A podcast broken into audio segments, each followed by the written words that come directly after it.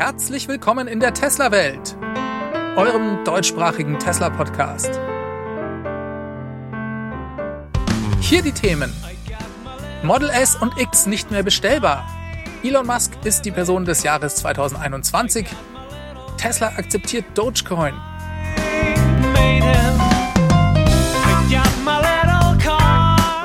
Mein Name ist David und dies ist die Folge 202.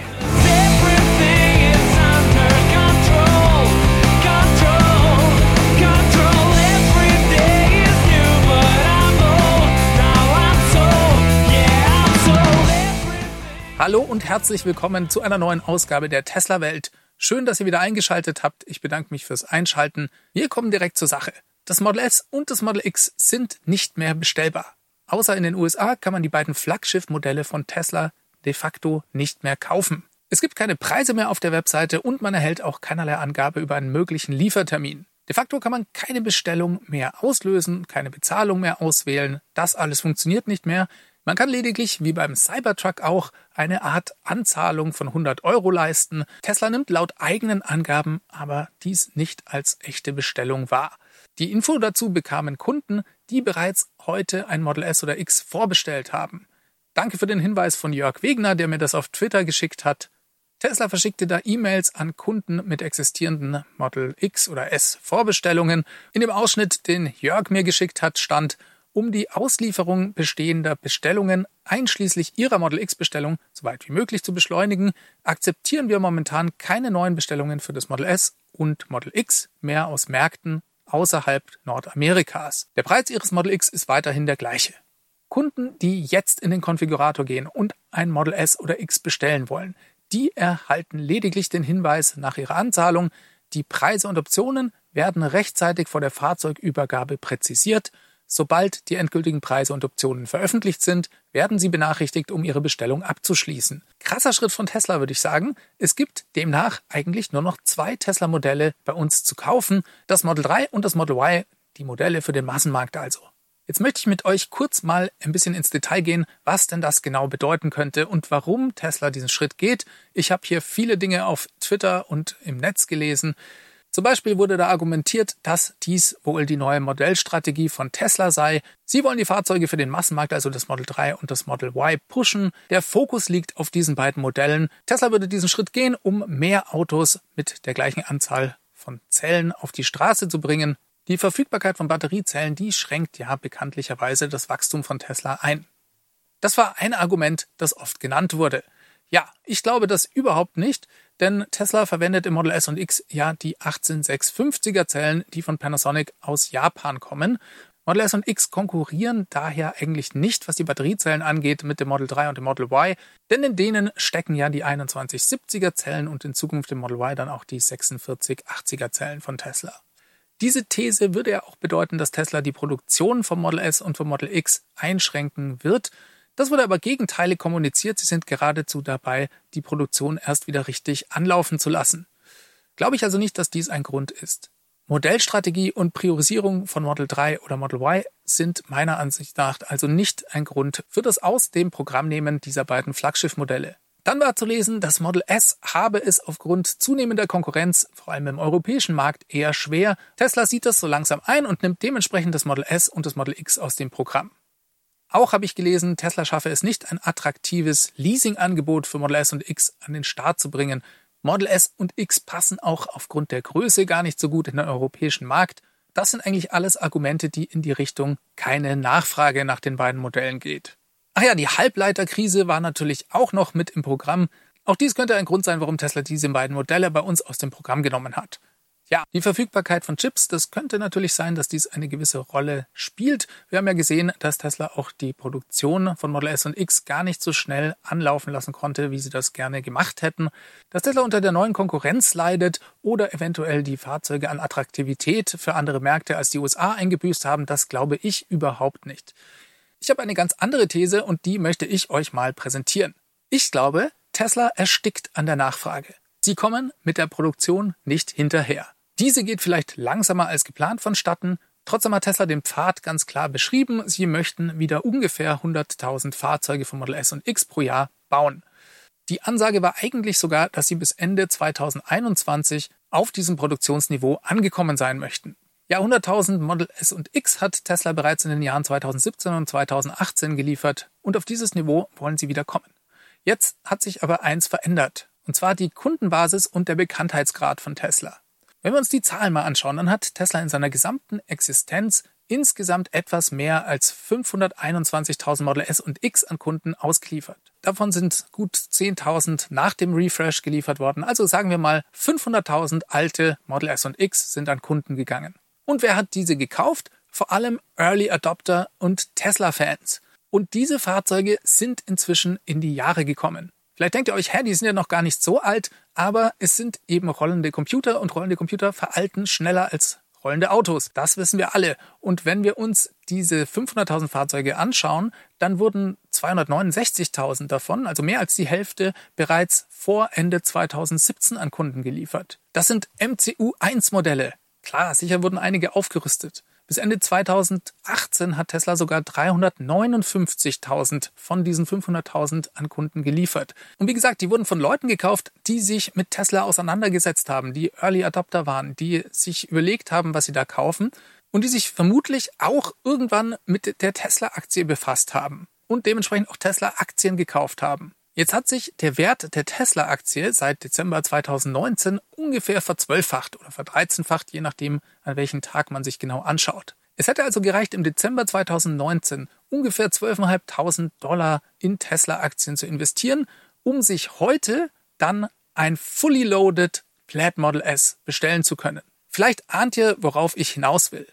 Es gibt da draußen ganz viele etwas in die Jahre gekommene Model S und X deren Besitzer, weil sie sich mit Tesla befasst haben, eventuell auch Tesla-Aktienbesitzer waren und in den letzten Jahren sehr viel Geld mit der Tesla-Aktie verdient haben. Und ganz viele davon, die belohnen sich jetzt und bestellen ein neues Plaid Model S oder Plaid Model X. Gleichzeitig ist aber auch nicht nur der Aktienpreis von Tesla gestiegen, sondern die Bekanntheit von Tesla ist heute eine ganz andere wie noch vor zwei Jahren. Es gibt also auch ein ganz großes Potenzial an Neukunden, ich denke da an viele Taycan-Besitzer, die sich vielleicht Drag Race-Videos mit dem Plaid Model S angeschaut haben. Und dann gibt es natürlich auch Tesla-Kunden, die einfach immer das neueste Modell brauchen und deswegen schon allein sich ein Plaid Model S bestellen. Jetzt konnten wir in den letzten Wochen und Monaten beobachten, wie in den USA die Liefertermine für Model S und X immer weiter nach hinten verschoben wurden, bis spät ins Jahr 2022 hinein. Und Tesla plant, wie gesagt, eine Produktionsrate von ungefähr 100.000 Stück pro Jahr. Jetzt wollen wir es mal ganz konservativ angehen lassen und überlegen uns, dass vielleicht von diesen 500.000 Model S und X Kunden 400.000 ihr Fahrzeug noch weiterfahren möchten. Die freuen sich immer noch an dem Fahrzeug, trotz der MCU1, trotz dem Umstand, dass sie nicht mehr alle neuesten Software-Updates bekommen, trotz dem Umstand, dass viele davon gerade von den früheren Modellen nicht so eine große Reichweite haben. Denen ist auch egal, dass jeder dahergelaufene neue Model 3 und Model Y-Kunde, der gar keine Ahnung von Tesla hat, mit bis zu 250 kW am Supercharger an ihnen vorbeilädt. Denen ist es also alles egal und die fahren einfach ihr Fahrzeug weiter ja, dann gibt es immer noch 100.000 Bestandskunden, also 20 Prozent oder ein Fünftel, die das Fahrzeug erneuern möchten. Und da seht ihr schon das Problem, das Tesla hat. Wenn dies passiert, und das ist definitiv passiert, dann ist bereits die gesamte Jahresproduktion von 2022 ausverkauft. Die Modelle sind also bereits ausverkauft, wenn nur 20 Prozent von den alten Kunden sich ein neues Fahrzeug bestellen.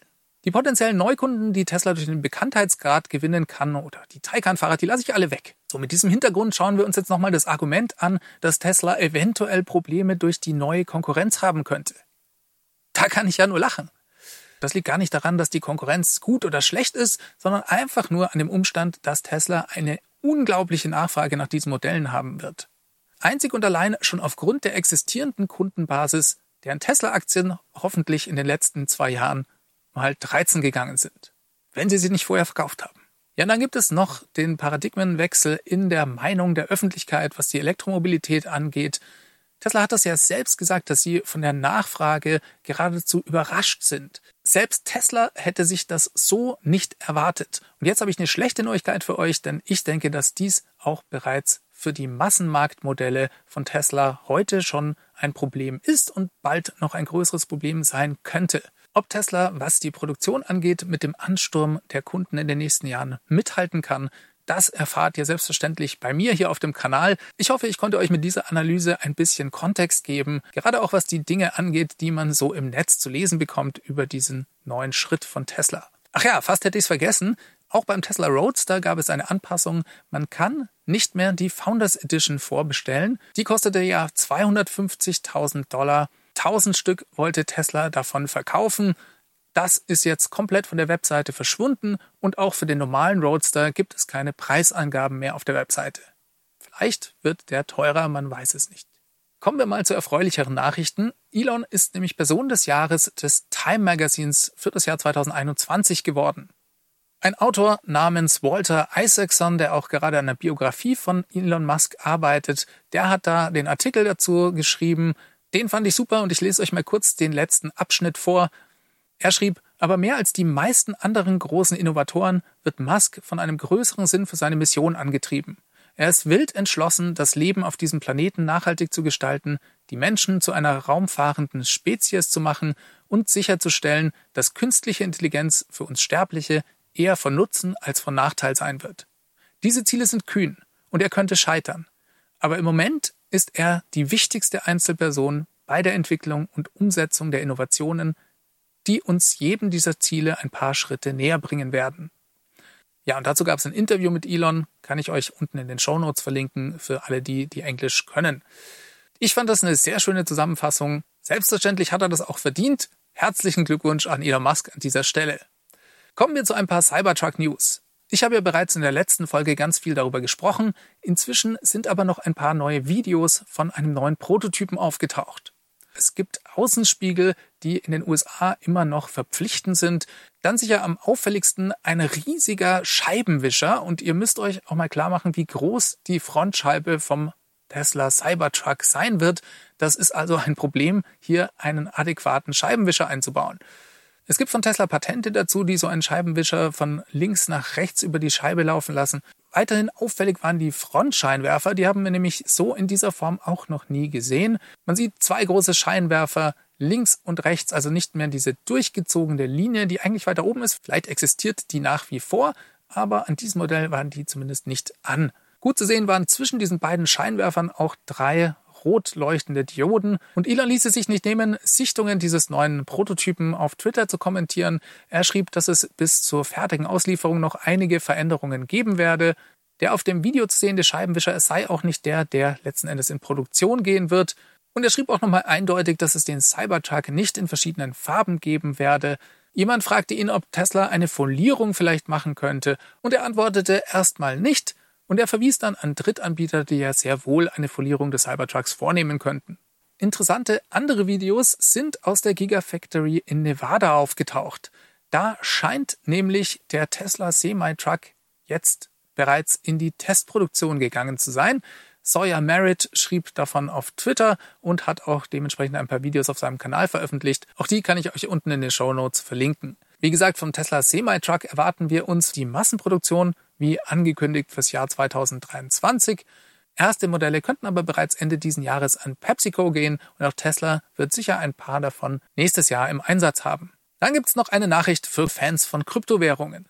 Tesla akzeptiert ab jetzt Dogecoin. Damit soll man schon bald laut Elon Musk im Tesla Store ein paar ausgewählte Merchandising-Produkte kaufen können. Ihr könnt euch ja vorstellen, wie der Dogecoin-Kurs darauf reagiert hat. Ich bin schon mal sehr gespannt, welche Produkte Tesla da auswählen wird. Wenn wir schon über den Tesla Store sprechen, da sind in letzter Zeit immer mehr interessante Merchandising-Artikel hinzugekommen. Unter anderem fand ich sehr schön neue Frontcover für die Tesla Wallbox in der entsprechenden Autofarbe. Gibt es also in Rot, in Blau und so weiter. Sehr schick, aber auch sehr teuer. 99 Dollar kostet da eins.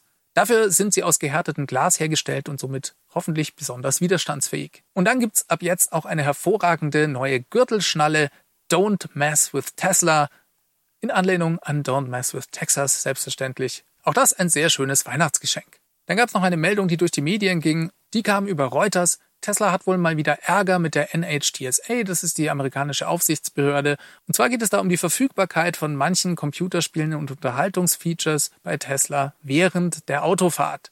Ein paar Spiele und zum Beispiel auch der Karaoke-Modus lassen sich ja während der Fahrt starten. Ja, klingt erstmal dramatisch und schlimm, aber wenn man mal fünf Sekunden drüber nachdenkt, dann fällt doch sehr schnell auf, dass dahinter eigentlich nicht viel stecken kann. Tesla hat diese Funktionen höchstwahrscheinlich aktiviert gelassen, damit der Beifahrer sich während der Fahrt die Zeit vertreiben kann. Selbst wenn die NHTSA hier einen Riegel vorschieben möchte, dann kann Tesla dies sofort mit einem Software-Update regeln. Und ehrlich gesagt könnte die NHTSA ja dann auch jeden Handyhersteller sofort angehen, denn auch diese ermöglichen es ja mit ihren Devices, wenn man Auto fährt, ein Spiel auf dem Handy zu starten. Das ist genau das Gleiche. Kommen wir mal zum Model 3 und Model Y. Hier gab es aufregende News diese Woche. Viele von euch wissen vielleicht bereits, dass es bei Tesla eigentlich keine richtigen Jahresmodelle gibt. Das heißt, Tesla lässt viele Veränderungen an den Fahrzeugen über das Jahr hinweg einfach in die Produktion einfließen. Ein bisschen rücken sie aber vielleicht doch von dieser Strategie ab. Ich nehme mal an, weil es einfach schwierig ist, in den ganzen verschiedenen Ländern die Fahrzeuge homologisieren zu lassen. Denn jede größere Veränderung muss ja einzeln angemeldet werden. Jetzt sind Dokumente im Netz aufgetaucht, die viele neue Features auf einmal bei den europäischen Behörden anmelden. Und zwar für Model Y und Model 3. Ich werde nicht auf die gesamte Liste eingehen, sondern nenne euch einfach ein paar Highlights. Zum Beispiel gibt es einen neuen Infotainment-Computer. Darüber habe ich bereits letzte Woche gesprochen. In brandneuen Performance Model Y aus Shanghai ist bereits ein AMD Ryzen-Prozessor verbaut. Dann wechselt Tesla auf eine Lithium-Ionen-Batterie. Wir reden selbstverständlich nicht vom Battery Pack, sondern von der 12 Volt Batterie, die ab jetzt von einer 15,5 Volt Lithium-Ionen Batterie ersetzt wird. Dann, auch ganz klasse, die Scheiben bei den hinteren Türen werden eine Doppelverglasung bekommen. Die neueren Model 3 und Y haben das ja bereits vorne. Hinten wird jetzt nachgerüstet, was nochmal die Außengeräusche deutlich verringern könnte. Dann gibt es noch was Interessantes, das Tesla als Superhorn bezeichnet also eine Art Superhupe, die die Hubfunktion, den externen Lautsprecher und das Warnsystem irgendwie in eins kombiniert. Keine Ahnung, was das sein wird, aber es klingt schon mal super interessant. Dann waren ganz viele kleine nützliche Dinge dabei. Das Model Y hat zum Beispiel mehr Zuladung und sie reden von einem Vision-Kamerasystem, das ins Model 3 Einzug gehalten wird, um das Autopark-Feature umzusetzen. Auch das ist super spannend. Also spannende neue Dinge im Model 3 und Model Y und ich bin ja auch schon sehr gespannt, was wir noch alles erfahren werden, wenn erstmal die Produktion in Grünheide endlich starten kann. Ach ja, eine Sache hatte ich noch ganz vergessen. Ich habe eine kleine Richtigstellung zu machen, denn letzte Woche habe ich euch über eine Preissenkung bei der heckgetriebenen Variante des Model 3 erzählt. Und zwar ging es da um ein Kaltwetter-Update, das man sich in der App freischalten kann. Ich habe gesagt, in manchen Märkten wurde der Preis von 300 auf 200 Dollar bzw. Euro gesenkt. Das stimmt aber nicht so ganz. Ich wurde darauf von mehreren Personen hingewiesen, denn das hängt ein bisschen von der Hardware-Ausstattung eures Fahrzeugs ab. Zum Beispiel bei mir in der App kostet das Kaltwetter-Feature immer noch 300 Euro und das liegt daran, dass in meinem Auto auch eine Lenkradheizung theoretisch mit verbaut ist, die aber softwareseitig nicht aktiviert ist. Ja, und andere Fahrzeuge, die hardwareseitig nicht diese Lenkradheizung verbaut haben, bei denen kostet dieses Update dann jetzt 200 Dollar oder 200 Euro. Das also nochmal ergänzend als Erklärung dazu. Danke für die Leute, die mich darauf hingewiesen haben. Deswegen ist es auch immer klasse, wenn ihr mir Feedback gebt in den Kommentaren oder per E-Mail feedback.teslawelt.de. Ja, und als letzten Punkt habe ich für euch noch eine Empfehlung. Elon Musk hat vor rund einer Woche ein Interview auf dem CEO Council Summit des Wall Street Journals gegeben. Und das war mal wieder ein Spitzeninterview mit Elon, der live aus der Gigafactory in Austin, Texas zugeschaltet wurde. Er hat sich zum Beispiel über die geplante Steuersubvention in den USA für Elektroautos geäußert. Die will er nicht haben. Er sagt, dass Tesla über solche Dinge eigentlich überhaupt nicht nachdenke. Einen derart geringen Stellenwert hat das intern bei Tesla. Er befürwortet eigentlich, dass sämtliche Subventionen für Elektroautos, aber auch für die Öl- und Gasindustrie gestrichen werden sollten. Er denkt, gerade dieses neue Gesetz trägt eigentlich nur unnötig zum Haushaltsdefizit des amerikanischen Staates bei. Das findet er sehr gefährlich und denkt, dass dies schlimme Folgen für die USA eines Tages haben wird. Er sagte, als wir mit Tesla angefangen haben, da gab es auch überhaupt keine Subventionen, also wieso sollten wir die jetzt brauchen? Das ist schon ein sehr interessanter Punkt. Ich bin überzeugt, das würde auch nicht jeder andere CEO so sagen, denn Tesla wird dadurch einfach nur mehr Geld verdienen. Dann sprach er über den Tesla Bot. Das fand ich auch spannend. Tesla entwickelt mit der FSD Beta Version die weltweit am weitesten entwickelte AI-Software überhaupt. Und der Tesla Bot, der wird eines Tages Ersatz für menschliche Arbeit werden. Auch das ein sehr interessanter Punkt, wenn man mal bedenkt, dass die Erdbevölkerung in Zukunft immer weniger werden wird. Dann sprach er noch sehr enthusiastisch über den Cybertruck. Er sagte, dies werde das beste Produkt werden, das Tesla überhaupt jemals gebaut habe. Neuigkeiten gab es auch zum Thema Neuralink. Neuralink hofft bereits nächstes Jahr erste Implantate bei Menschen vornehmen zu dürfen, wenn sie die Genehmigung dafür bekommen. Auch das ist unglaublich. Elon sagte sogar, und er war sehr vorsichtig in seinem Ausdruck, Neuralink könne eines Tages eventuell vielleicht Querschnittslähmungen lösen. Und zu guter Letzt will ich noch über einen weiteren Punkt reden. Er wurde danach gefragt, wie er es denn schaffe, jung zu bleiben. Und er antwortete da, er denke gar nicht, dass es das Ziel sei, für immer jung zu bleiben. Es wäre durchaus in Ordnung, dass Menschen irgendwann sterben. Und man sollte gar nicht versuchen, das Leben immer weiter zu verlängern. Denn er sagte, dass Menschen die Tendenz dazu hätten, ab einem gewissen Alter ihre Meinung nicht mehr zu ändern, sondern dann einfach irgendwann zu sterben. Und das sei auch gut so. Fand ich einen super Punkt von ihm. Und wenn ich mir mal all diese Dinge, die in diesem Interview gefragt wurden und zu denen er Antworten gab, zusammen anschaue, dann wundert es mich überhaupt nicht, dass Elon die Person des Jahres im Time Magazine geworden ist. Den Link zum Video gibt's natürlich unten in den Show Notes. Schaut es euch an, es lohnt sich. Damit komme ich zum Ende. Ich hoffe, ihr hattet Spaß. Dann lasst mir doch bitte einen Like da oder bewertet den Podcast auf eurer Podcast-App. Über ein Abo auf YouTube würde ich mich selbstverständlich auch sehr freuen. Diese Sendung wurde freundlicherweise vom Tesla Owners Club Helvetia, dem jungen und initiativen Tesla Club aus der Schweiz und dem TFF, dem Tesla Fahrer und Freunde e.V. unterstützt. Beide Clubs sind übrigens die Herausgeber des T&E Magazins. Das Podcast Mastering kommt von promoton.ch.